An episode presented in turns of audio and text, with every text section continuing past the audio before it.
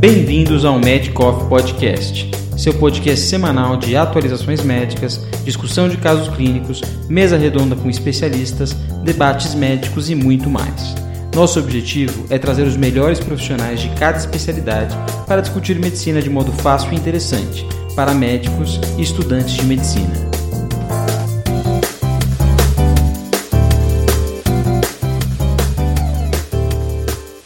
Fala galera, bem-vindo ao segundo episódio da discussão de provas comentadas da Medicina USP 2019, acesso direto. Uma prova muito boa. A gente já discutiu as primeiras 10 questões no nosso outro podcast, você pode acessar aí. E agora a gente vai discutir as próximas questões que vão a questão 71 até a questão 80. São questões muito boas, vale a pena você aprender muito com cada questão. Por que, que a gente dividiu? Porque o nosso comentário acaba sendo longo e daí a gente queria que você aproveitasse o máximo disso então a gente acabou dividindo em episódio 1 e episódio 2. Vamos embora pro episódio 2 agora.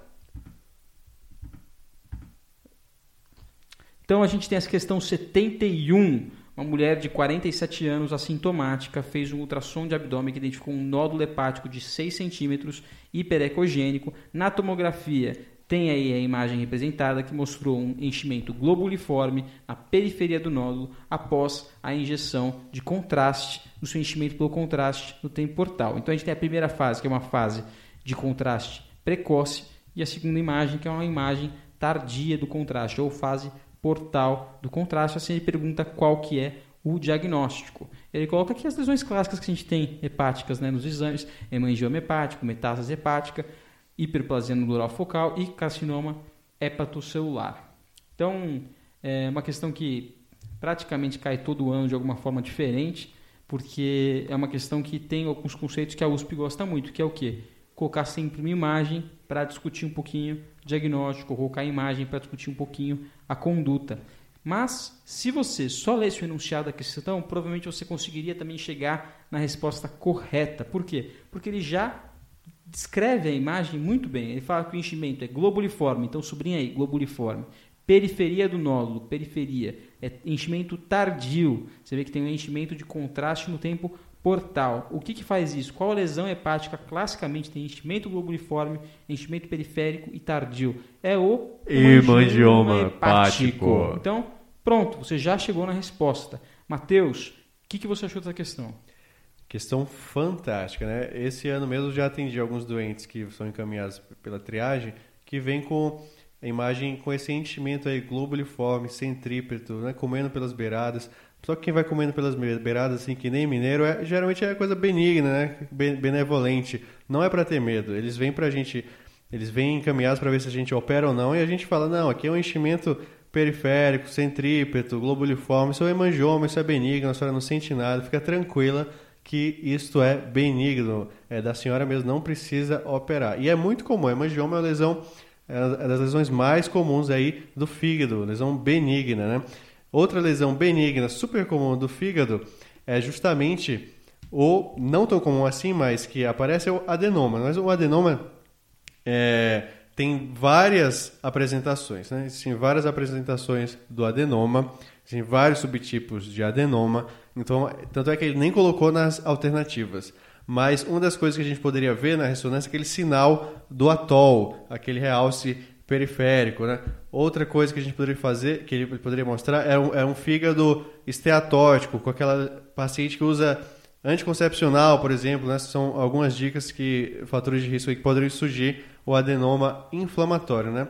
Outra coisa que a gente pode ver é a presença de gordura intralesional e ausência de impregnação pelo contraste hepatobiliar. Isso tornaria o diagnóstico de adenoma como mais provável. Mas é, adenoma não foi nem cogitado aqui nas alternativas. Eu acho que adenoma é, é muito específico e, e nada que numa prova de R1 dificilmente ele vai cobrar o adenoma pelos critérios tomográficos ou de ressonância, porque, como o Matheus disse, existem vários subtipos de adenoma e cada um deles vão, vai se comportar diferentemente. Acho que o mais importante é que normalmente a gente diferencia o adenoma de uma hiperplasia nodular focal por meio da ressonância magnética com contraste hepatoespecífico, que é o primoviste, e o adenoma ele, ele costuma não é, excretar o contraste hepatoespecífico, ele não realça com contraste. Outra lesão comum e que vai aparecer na sua prova assim. Esse paciente veio com exame de imagem com cicatriz central. Normalmente esse termo vai se referir à hiperplasia nodular focal. Tudo bem? Cicatriz central, lembrar de hiperplasia nodular focal. Geralmente é esse o diagnóstico que ele quer. E a outra alteração aqui que ele na letra D fala em metástases. Na, na letra B fala em metástase hepática. Né? A, a metástase hepática normalmente é uma lesão. A maioria das metástases são é, relativamente hipovascularizadas na fase arterial, com algumas exceções. Quais exceções? Que ela fica hipervascular. Carcinoma de célula renal, carcinoma de ileota pancreático, carcinoma de tireoide, neuroendócrino, melanoma, mas em geral são lesões é, hipovasculares e múltiplas, né? Geralmente a gente tem múltiplas lesões. Pode ser metástase única? Pode. Mas é, tem todo o contexto, né? Que é um paciente rígida, assintomática. Quando ele quer mostrar metástase, ele fala: ah, é um paciente com câncer coloretal que estadiou e viu essas outras bolinhas aqui no fígado. Então, é, teria o contexto para a gente pensar em metástase. Aqui na paciente assintomática, 47 anos, realmente não pensaríamos em metástase como primeira hipótese. Perfeito, então, Matheus. Então, nessa questão, a gente tem uma paciente com um nódulo hepático com enchimento periférico, globuliforme, sem tripto, só pode ser um angioma. angioma. Acerta essa questão. E para matar aqui de vez, a letra D fala em carcinoma hepatocelular. Quando é que ele quer que você marque carcinoma hepatocelular? Ele vai dizer paciente cirrótico, vírus B, vírus C, vinha, vinha realizando ultrassom de segmento, viu um nódulo, complementou com a tomografia, que viu este nódulo de 2, 3 centímetros com washout, lavagem rápida, hipervascular na fase arterial, na fase portal já clareou todo o contraste, é, inclusive já lavou. hipoatenuante em relação ao parênquima hepático. Hipoatenuante e volta a se equilibrar na fase de equilíbrio. Então, se ele quisesse carcinoma celular, daria todo o contexto epidemiológico, toda a história clínica que fizesse-nos fizesse -nos pensar em carcinoma hepatocelular. Então, aqui, gabarito, alternativa A. Beleza, vamos para a questão 72 então. então. Mulher de 24 anos, vítima de atropelamento por motocicleta, ela é admitida em centro hospitalar de trauma. Encontra-se com via aérea pérvia, murmúrios vesiculares presentes, simétricos, frequência cardíaca de 90, pressão arterial de 115 por 75 milímetros de mercúrio, tempo de enchimento capilar normal, consciente, orientada, pupilas isocóricas e fotorreagentes, dor abdominal em flanco e hipocondro esquerdos e realizou a tomografia de abdômen que demonstra seguir. As demais fases do exame não trouxeram informações adicionais e que a gente identifica na tomografia. Espero que você esteja vendo a imagem, a gente consegue ver bastante líquido livre líquido livre na tomografia e quando a gente olha o baço dessa paciente, a gente vê que tem uma lesão esplênica, um trauma esplênico. E a questão pergunta para a gente qual é a conduta perante a uma paciente que tem um trauma abdominal fechado, está estável hemodinamicamente e tem uma lesão de víscera parenquimatosa, lesão de víscera sólida ou baço. Qual é a resposta, Matheus? Será que é de operar esse caso aí? ou não. Né? Então, é, lesões mais avançadas, trauma esplênico, grau 4, grau 5, a gente pensa em terapia mais invasiva, né? A gente não pensaria em terapia não, não operatória, né? Quando é que a gente pensa em tratamento conservador? Traumas grau 1, 2 e 3. Mas, para matar a questão, a gente teria que ver. Tem blush tem sangramento arterial aqui ativo? Porque se tivesse, a gente poderia pensar em embolizar. Ou se não tivesse, teria que pensar em operar. Mas nesse caso a gente não vê blush, a gente vê um trauma hepático parenquimatoso sem blush, não é grau 4 e não é grau 5. Não temos avulsão completa com esplênico, desvascularização esplênico, né? esplênica. Lembrando, esplênica lembrando que quando a gente está falando de tratamento operatório, aqui a primeira tentativa que a gente faria numa lesão um pouco de um grau um pouco mais avançado, seria uma tentativa de embolização se tivesse sangramento ativo, não efetivamente uma laparotomia exploradora. Isso aí está cada vez menos sendo realizado. É, eu acho que o aluno aí, principalmente R1, pode decorar assim, pode entender assim esse tipo de trauma. Trauma abdominal fechado, paciente estável e lesão de víscera parenquimatosa, ou seja, fígado e baço, normalmente na sua prova vai ser de conduta conservadora. Pronto, concordo plenamente. Tá? Se a questão falar em blush, em sangramento arterial, e o paciente ainda assim estiver estável, aí você pode tentar realizar embolização por meio de uma arteriografia. Agora, se o paciente tem um trauma abdominal fechado, ele está instável, aí ele perdeu. No exame é assim que vai cair para você operar. É o paciente com é o paciente instável, certo? A não ser é, que o paciente tenha líquido livre por alguma outra razão no abdômen. Isso também é uma coisa que você tem que ter em mente também um conceito. O paciente tem um trauma abdominal fechado, sem lesão de parênquima hepático ou parênquima esplênico ou rim, sem nenhum tipo de lesão, você não encontra lesão, mas encontra um líquido livre muito aumentado, da onde que veio isso?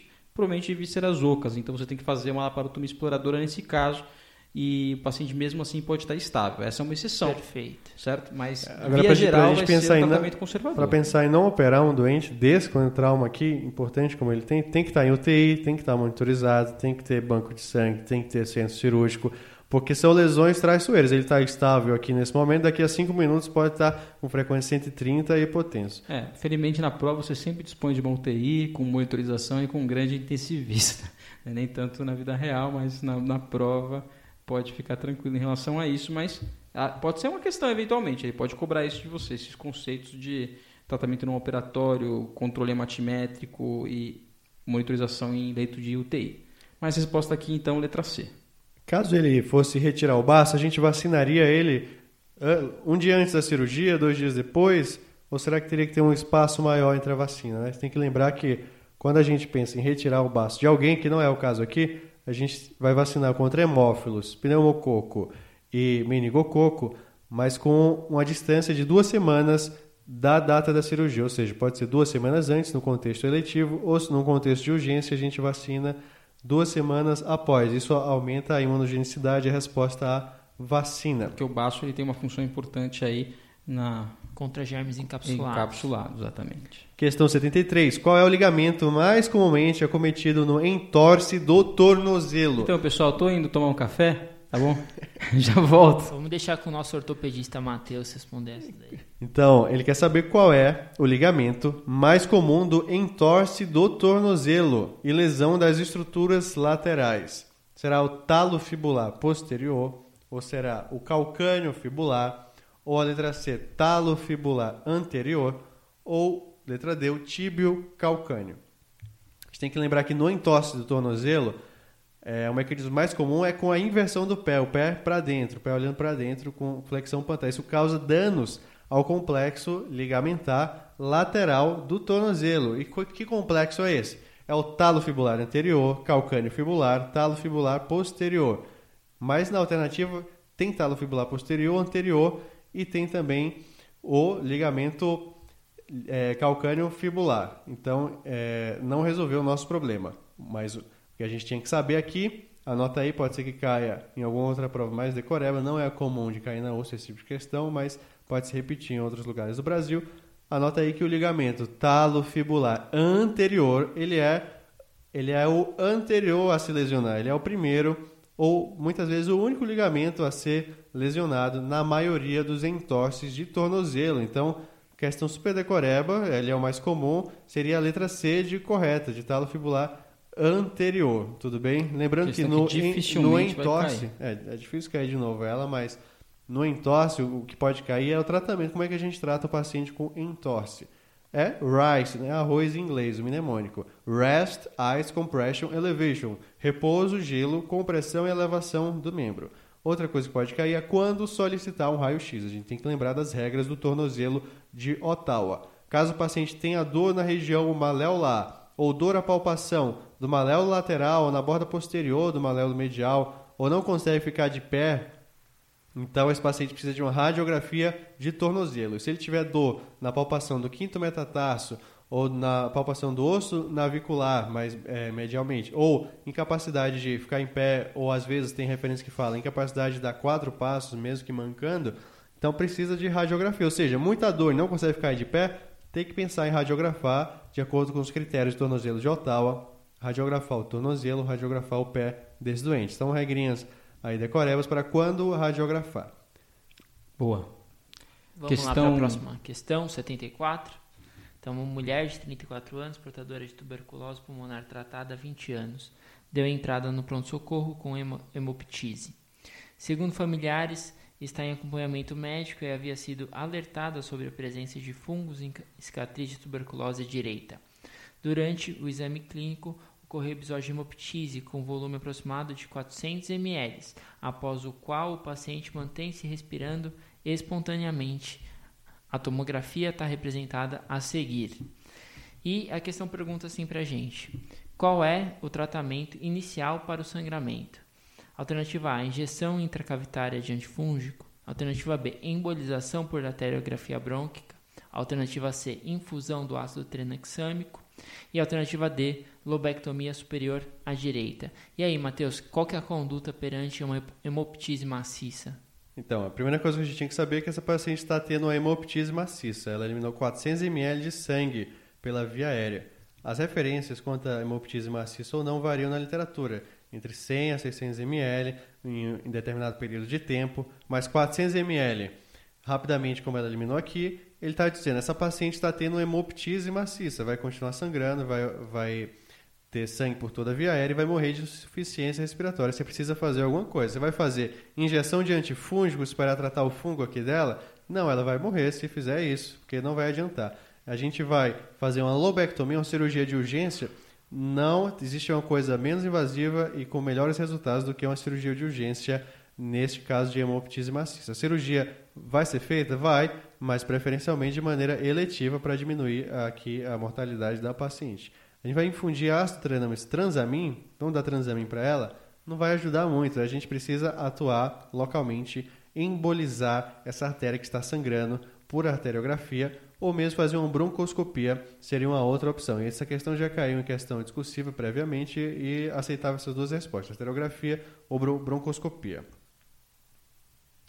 Então, no tratamento aqui, a gente faz uma, é, poderia fazer essa broncoscopia terapêutica, né, que ele não contemplou nas alternativas, e ele precisa garantir que o paciente esteja adequadamente ventilado para broncoscopar, precisa garantir a perviedade das vias aéreas, aspirar os restos sanguíneos com tubos de grande calibre, isso a broncoscopia rígida é melhor de aspirar, realizar a hemostasia diretamente na área do sangramento, aplicando na ponta distal do, do broncoscópio a administração de quê? De vasos constrictores ou agentes procoagulantes endobrônquicos. Né? Isso que eu ia falar, é que o aluno muitas vezes fica em dúvida entre broncoscopia, broncoscopia rígida ou flexível.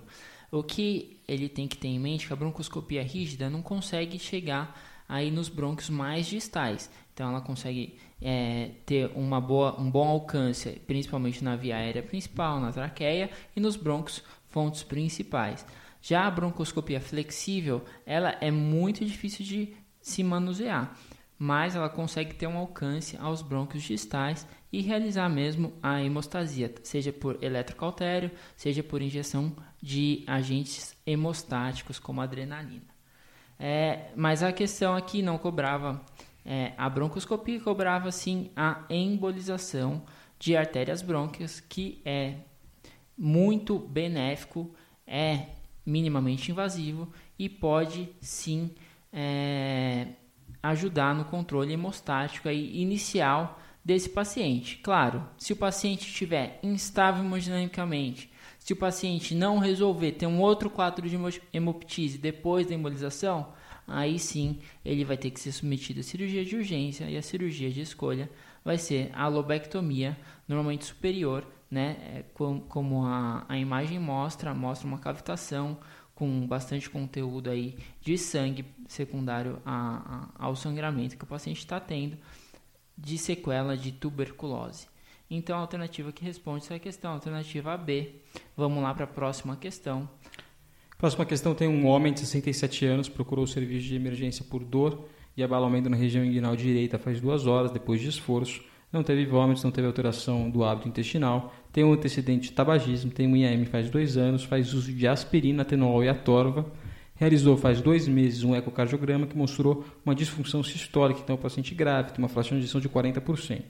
No exame físico encontra se tem bom estado geral, tem um abdômen flácido, indolor e tem esse abalamento na região inguinal direita, realizado o diagnóstico de hérnia inguinal. Aqui ele já dá uma roubada nessa questão, né? porque ele fala que é um diagnóstico de hérnia inguinal, mas ele não descreve mais se, a, essa hérnia está encarcerada, se ela está estrangu tá estrangulada, se tem sinais de estrangulamento, é, e também não descreve também se essa hérnia está redutível ao exame físico. É, dá a entender realmente que é uma hérnia que está encarcerada nesse exame físico. E ele pergunta qual que é a conduta nesse momento. Letra A, cirurgia de urgência por ingnotomia sem redução da hérnia. Letra B, não reduzir a hérnia e correção eletiva após suspensão de aspirina. Letra C, redução da hérnia e cirurgia por ingnotomia após 48 horas. Ou letra D, redução da hérnia e acompanhamento ambulatorial. Aqui é, cabe uma consideração. Se o paciente fala que, a, que, que essa hérnia inguinal ela vai e volta, ela tem essa mobilidade, ela não é uma hérnia encarcerada. A gente chama de cronicamente habitada essas hérnias, né, Augusto? Não, a gente não acaba não encontrando muito na literatura, mas cronicamente habitada é aquela hérnia que vai, fica escrotal, volta, ou que fica escrotal, mas o anel herniário do paciente é tão grande que não causa nenhum sintoma para ele, ele não tem tanta dor, é uma dor um pouco mais crônica, mas não é um, uma coisa que leva ele ao pronto-socorro porque habitou, tudo bem? Mas aqui, acho que a questão cobrava muito do aluno esse conceito, igual você falou de encarceramento, estrangulamento, ou seja, só uma hernia inguinal é, que está aí abaulando e não está causando nenhum problema, né? Como o, o examinador não falou para o aluno que a hérnia foi redutível, eu acho que o aluno tinha que pressupor aí que a hérnia está encarcerada. Como tem um tempo curto, então qual que é o tempo que a gente leva? Pelo menos seis horas. Né? Como tem um tempo curto aí de duas horas, a gente pressupõe e tem que tratar esse paciente como sendo uma hérnia inguinal encarcerada. E qual que é a conduta no paciente que tem uma hérnia inguinal encarcerada? Cirurgia. Tá? É a conduta de livro, é a conduta mais correta. Cirurgia robótica ou por vídeo? Aí eu prefiro por vídeo, porque eu não sei operar robô ainda, mas quem sabe um dia a gente vai tá não, mas, mas aqui, até no contexto de ela encarcerada, você pode, você pode fazer tra esse tratamento por, por robô, por vídeo? Pode, pode, Sem claro. Problemas. É mais difícil, né? Porque normalmente esses pacientes têm uma hernia Nihus 3B, aí, uma hernia mista, para você reduzir o saco herniário dos pacientes, seja por robô ou por vídeo, é um pouco mais difícil na é, laparoscópica, mas né? pode. Né? pode sim, com certeza. É... Mas enfim, então o aluno tinha que saber que era a conduta era cirúrgica. Apesar de que algum, alguns, alguns internos vieram me perguntar em relação a essa questão, porque eles veem a gente às vezes tentando reduzir uma hérnia encarcerada no pronto-socorro. Essa é a conduta certa? Não é a conduta certa tá bom? A conduta de uma hernia encarcerada é cirurgia. Alguns... É também tem uma questão, a gente só vai saber se a hernia está se a alça está sofrendo ou não, quando a gente olhar para ela. Né? Pode ter alguns sinais indiretos que ela está sofrendo, pode ter hiperemia na pele, o paciente pode estar com uma dor muito intensa, é, mas a resposta aí real, real, real, é só quando você fizer a cirurgia. Isso mesmo, saber. isso mesmo. E inclusive você só consegue diferenciar, né? Com certeza de uma hernia encarcerada, de uma hernia estrangulada, é, você um diagnóstico explorando, cirúrgico. Explorando o saco herniário é, dentro é, da cirurgia, você vê a viabilidade do conteúdo que normalmente é o intestino delgado, você vê a viabilidade do intestino delgado. Então a gente vai fazer uma ingnotomia nesse paciente? Sim, isso é outra questão importante, Matheus. Quase sempre, seja uma hernia inguinal encarcerada, seja uma hernia inguinal estrangulada, a gente vai iniciar a cirurgia por ingnotomia. Quando que a gente vai ter que converter para uma laparotomia exploradora infraumbilical, por exemplo? Quando a gente não consegue é, estudar o conteúdo do saco herniário, porque muitas vezes o paciente, durante a indução anestésica, relaxa a musculatura e esse conteúdo do saco herniário é redutível e a gente não consegue explorar, não consegue ter certeza absoluta que existe viabilidade aí do intestino delgado, ou no pré-operatório quando o paciente está com uma hernia inguinal estrangulada e tem peritonite difusa. Ou seja, a gente palpa o abdômen dele, tem descompressão brusca positiva, quer dizer que o intestino delgado já perfurou e contaminou toda a cavidade. Você vai ter que limpar a cavidade abdominal dele. Tudo bem? É, uma outra coisa importante para a gente diferenciar é diferenciar no exame físico a hernia inguinal encarcerada da hernia inguinal estrangulada. A hernia inguinal encarcerada é, é principalmente é um é, é, agudo, então normalmente é menos de 6 horas. Ele tem dor, tem hiperemia leve e o abolamento é não redutível, por isso que é uma hernia inguinal encarcerada. Na hernia inguinal encarcerada não tem necrose da alça.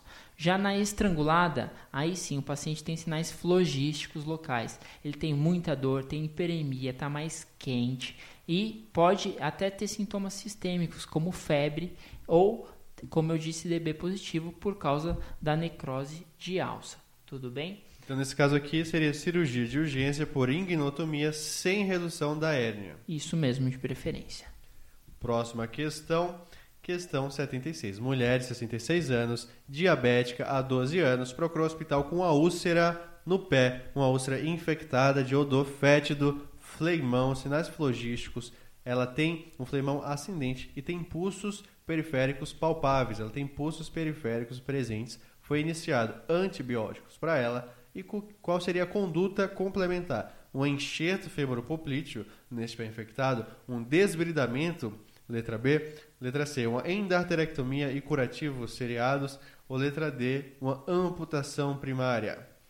Essa questão interessante, outra vez cobrando aí especialidade na prova de R1, e ele cobrava do, do candidato, principalmente, primeiro, diferenciar o que é pé diabético e o que é lesão trófica associada à doença arterial obstrutiva periférica crônica. Então, como que a gente vai diferenciar uma lesão trófica secundária à isquemia do membro e o diabetes? Justamente por um dado mais importante que o examinador deu para a gente no exame físico é a presença de pulsos. pulsos. Então, o paciente, quando tem pulsos periféricos palpáveis, ele dificilmente vai ter uma doença arterial obstrutiva periférica. O examinador não vai querer que você pense nesse diagnóstico. Se ele não tem uma obstrução arterial, você não vai precisar revascularizar esse membro. Você não vai precisar fazer um enxerto. Você não vai precisar fazer uma endarterectomia. Tudo bem? Então, a gente está aqui diante de um paciente. O problema com... dele aqui não era nem vascular tanto, né? Não era, era vascular. neuropático. Né? Neuropático. Provavelmente porque... ela nem sentiu o pé, foi ferindo ali no calçado. Isso mesmo, e esse é o contexto do pé diabético. O paciente diabético de longa data tem uma neuropatia periférica importante e, com isso, causa uma úlcera, um pé diabético infectado. E qual que é a base do tratamento do pé diabético infectado? São dois: antibiótico terapia que ele já iniciou e desbridamento, preferencialmente cirúrgico. Você também, em alguns casos em que a gente não tem disponível cirurgia, principalmente em contexto de atenção primária, você pode tentar, apesar de não ser recomendação formal, tentar realizar um desbridamento por meio de agentes químicos, principalmente papaina. Tudo bem? Lembrar aqui que valeria a pena também fazer um raio-x nesse doente, saber se já tem osteomielite associada. Né? Isso. Quando o paciente tem osteomielite, aqui parece um pouco mais superficial, mas quando o paciente tem osteomielite, é, normalmente o antibiótico não vai conseguir. É. Exame simples, inócuo, valeria a pena. Não vai conseguir atingir a área com osteomielite e esse paciente vai estar indicado a uma amputação parcial aí da área que está com osteomielite, mas a resposta mais correta nessa questão, alternativa B, desbridamento. Então, vamos seguir em frente. Mulher, questão 77, uma mulher de 69 anos com queixa de fezes afiladas, perda de peso, refere episódio de diarreia e sangramento eventual às evacuações e fez uma colonoscopia que mostrou uma lesão ulcerada que ocupa 50% da luz do reto, 4 centímetros da borda anal, foi diagnosticada por biópsia como um adenocarcinoma pouco diferenciado. O estadiamento foi feito um estadiamento clínico com uma ressonância de pelve, que mostrou uma lesão restrita ao reto, com linfonodos aumentados no mesorreto, e uma tomografia de tórax e abdômen superior sem alterações. E daí ele pergunta qual que é a conduta mais diretamente. Ele cita letra A, amputação abdominoperitoneal de reto exclusiva, letra B, quimio-rádio exclusiva, letra C, quimioterapia radioterapia seguida de retossigmoidectomia e letra D, retossigmoidectomia com quimioterapia e radioterapia adjuvante. Então é uma questão de tumor de reto até um pouco polêmica no contexto de tratamento de tumor de reto, mas a gente sabe que o tratamento padrão nesses pacientes que se beneficia de quimio e radioterapia neoadjuvante, ou seja, antes do tratamento definitivo, mas controle da doença com cirurgia após a quimio e radioterapia. E é assim que a gente chega na resposta correta dessa questão, que é a letra C. Engraçado e... que esses pacientes chegam é, no, na primeira consulta com o cirurgião com as expectativas altíssimas que vão operar, né? Finalmente cheguei no médico que vai retirar o meu tumor. Mas né, é, o que a gente vê é que ela não vai direto para a cirurgia, porque existem alguns tratamentos que vão melhorar, é, diminuir recidiva local, tem, tem, vários benefícios aí de fazer uma neoadjuvância.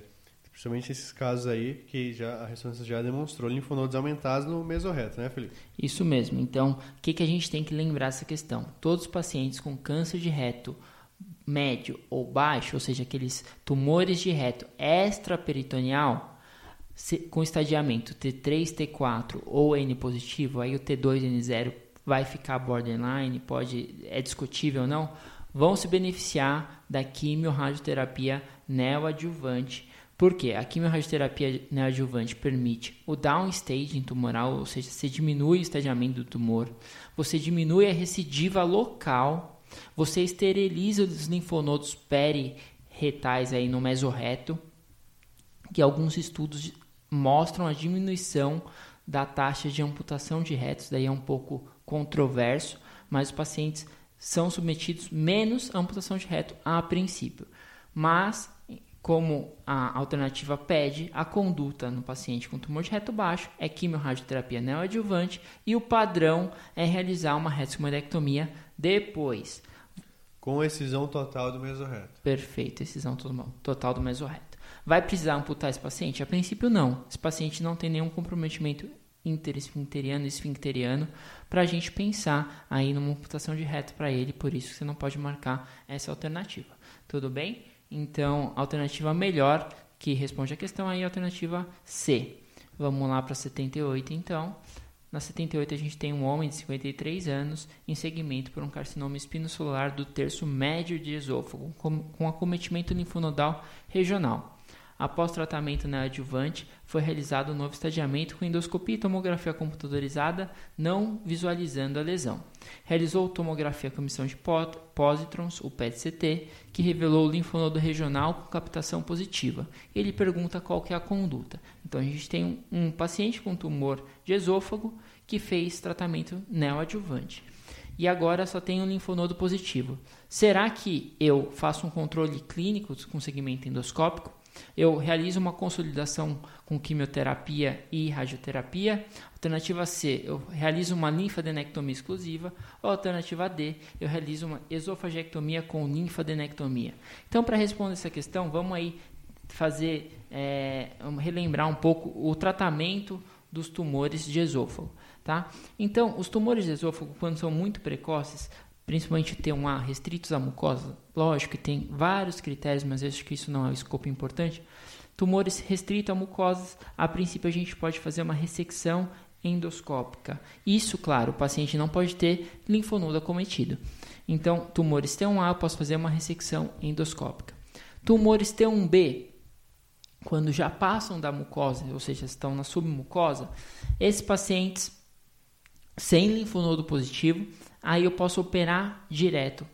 Ou seja, eu posso fazer uma esofagectomia com linfadenectomia em três campos. É o padrão. Esofagectomia com linfadenectomia cervical, torácica e abdominal. O T2N0 também entra e é borderline, é discutível na literatura se eu posso fazer uma cirurgia sem a quimiorradioterapia neoadjuvante ou se eu realizo a quimiorradioterapia neoadjuvante, a gente vai discutir, discutir caso a caso, não vai ser cobrado para você na sua prova de residência, com certeza. A imensa maioria dos pacientes vão ser T2, T3 ou T4 N positivo ou N positivo. Esses pacientes T3, T4 ou N positivo, é o que você tem que lembrar para sua prova, eles sim vão se beneficiar da quimiorradioterapia neoadjuvante. E depois que eu acabar a quimiorradioterapia neoadjuvante, eu vou restadiar meu paciente assim como foi restadiado. E se o, o tumor diminuiu de tamanho ou ficou igual, esse paciente vai ser submetido a esofagectomia com linfadenectomia em três campos, ou seja, cervical, torácica e abdominal.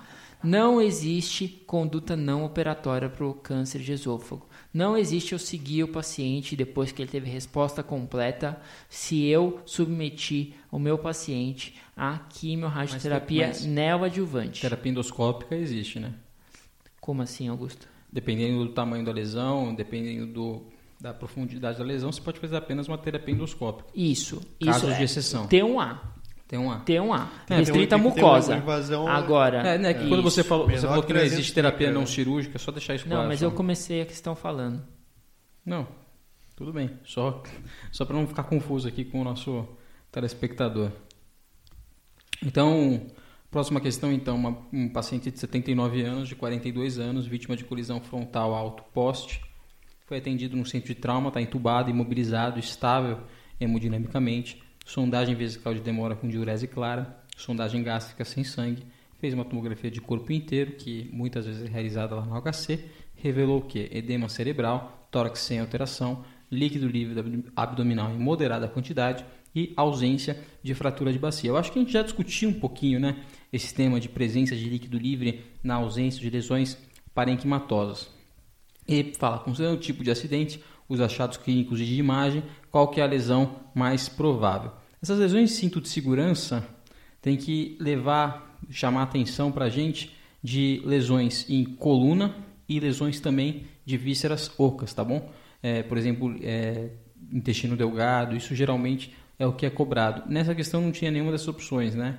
Tinha a opção de mesentério, diafragma, bexiga e pâncreas. É, quando a gente vê um trauma abdominal contuso, as principal, o- a principal coisa que é lesada são as vísceras parenquimatosas, fígado, baço.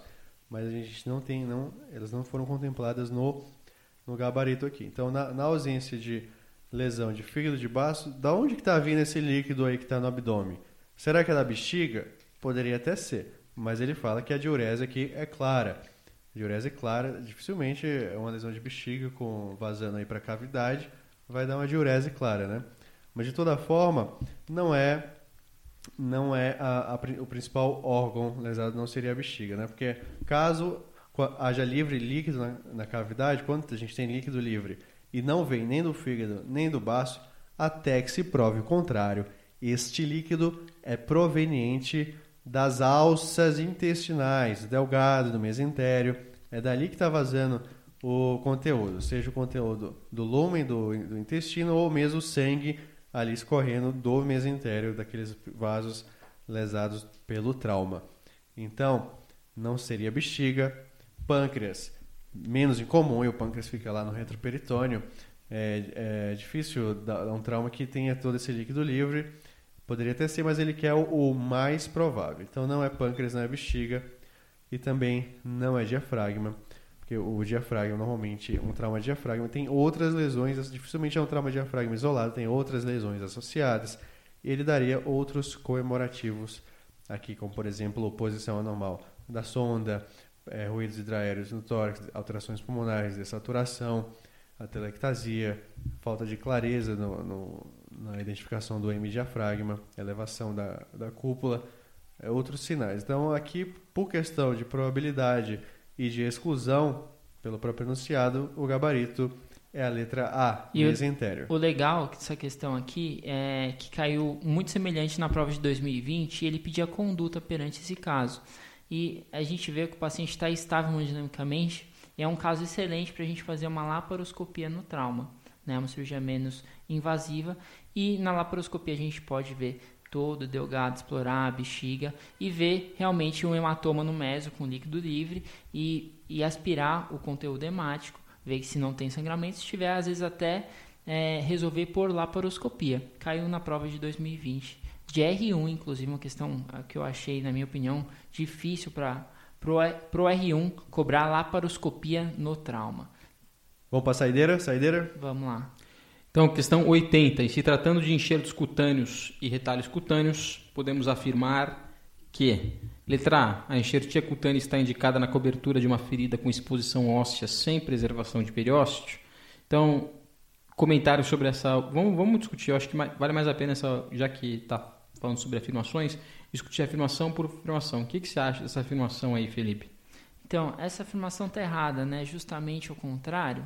É, o enxerto é a transferência de pele sem vascularização, né? Sem um, um, um pedículo vascular. Sem um pedículo vascular próprio. É, e o enxerto, ele não pode ser usado, não pode ser colocado num, numa área que não tenha vascularização própria. E as áreas que não têm vascularização, que são boas para o retalho, são justamente essas: osso sem periósteo, cartilagem sem pericartilagem, nervo sem perinervo. Então, o enxerto não vai ser bom para ser utilizado nessa área. Então, a opção letra B está falando assim: o enxerto de pele de espessura parcial apresenta maior retração na área receptora. E aqui está um conceito que frequentemente é cobrado e que está correto nessa questão, que é o conceito de contração primária e contração secundária do enxerto. Então, o que é contração primária? A contração primária é quando você retira um enxerto e ele imediatamente já tem uma contração assim que ele sai do seu leito. Geralmente, os enxertos que têm espessura parcial, eles vão ter menor contração primária do eles que aqueles menos... que têm espessura total. Se ele tem mais tecido, ele vai contrair vai mais assim mais, que você tira. Quanto mais grosso, mais elastina, mais vai contrair, né? E mais ele contrai é- imediatamente. É, assim, o parcial é epiderme e parte da derme. O total é epiderme e toda a derme. Então, mais elastina, mais contração assim então, que retira. Lembrando que quando você tira esse tecido, a contração primária equivale ao que meio que o que sobrou, que ele contraiu e como ele ficou. Isso é contração primária. Já a contração secundária significa quando você enxerta, enxerta esse tecido, como que ele vai reagir em termos de cicatrização, se ele vai contrair mais ou contrair menos. Isso é contração secundária. E é aí que o enxerto de pele total vai brilhar, porque ele tem uma menor contração secundária versus o enxerto de pele de espessura parcial. Ou seja, então, o enxerto de pele total ele é mais estético, né? Tem um melhor efeito estético. Estético ou em áreas articulares. Um de pele quando você quando você tem algum, alguma situação em que você tem que ou uma área articular ou uma área estética em que você não deseja que haja uma retração, é fundamental que você tenha um enxerto de espessura total. Já em áreas que você tem que cobrir grandes áreas, você não tem regiões articulares, você precisa realmente fazer uma cobertura, daí o enxerto de pele parcial, você pode inclusive fazer uma malha, né? cortar, cortar ele, fazer vários furinhos para que ele amplie mais e ainda, para você cobrir grandes áreas, mas já sabendo que ele vai ter uma contração secundária mais importante. Opção letra C está falando assim: o retalho são técnicas cirúrgicas mais frequentemente utilizadas no tratamento do paciente grande queimado. Bem, os retalhos a gente usa eles pouco nos pacientes grandes queimados, porque geralmente a cobertura de pele que você tem que fazer num paciente grande queimado é muito grande. E para isso você vai precisar fazer uma malha, você vai precisar pegar essa pele, vai conseguir, vai ter que multiplicar ela pelo espaço que você tem. Então, é, nesses pacientes a gente usa muito mais o enxerto do que o retalho propriamente dito. O retalho vai vai ficar aí para as áreas que são realmente muito nobres ou nas áreas em que falta periósteo, peritendão, perindeiro e assim por diante. Daí você vai precisar realmente fazer um retalho. Fora isso, fora essa situação, o mais comum realmente é fazer um enxerto. E a opção letra D, quem quer comentar a opção letra D aqui? Os retalhos em VY geralmente necessitam de enxerto de pele para reparar a área doadora. Isso está falso, né? O retalho em VY é um retalho em avanço, um retalho local e que é fechado primariamente. É, se vocês forem ver aqui a nossa resposta, depois a gente vai disponibilizar também, a gente vai conseguir te mostrar como que é um, um, um retalho VY e você vê que ele é totalmente fechado primariamente, não precisa de enxerto nenhum. Então a gente fica aí com a melhor resposta nessa questão, letra B. Ufa, acabou o comentário dessa prova, prova muito boa, né? Prova que tem vários conceitos interessantes. Toda a prova, a maioria das provas aí nos anos da, da USP, pelo menos a parte de cirurgia, são muito bem feitas e às vezes ela cobra um pouquinho a mais, eu acho que deveriam cobrar do R1, mas mas são boas no geral, Foi. trazem conceitos muito bons. Uma prova muito difícil para o R1, na Também minha achei. opinião. É, o R1 preparado. O R1 que, que fez Medicoff. Com certeza. a gente, sem, sem querer vangloriar, mas todas essas questões têm temas muito semelhantes e a gente já cobrou tudo no Matchcoff.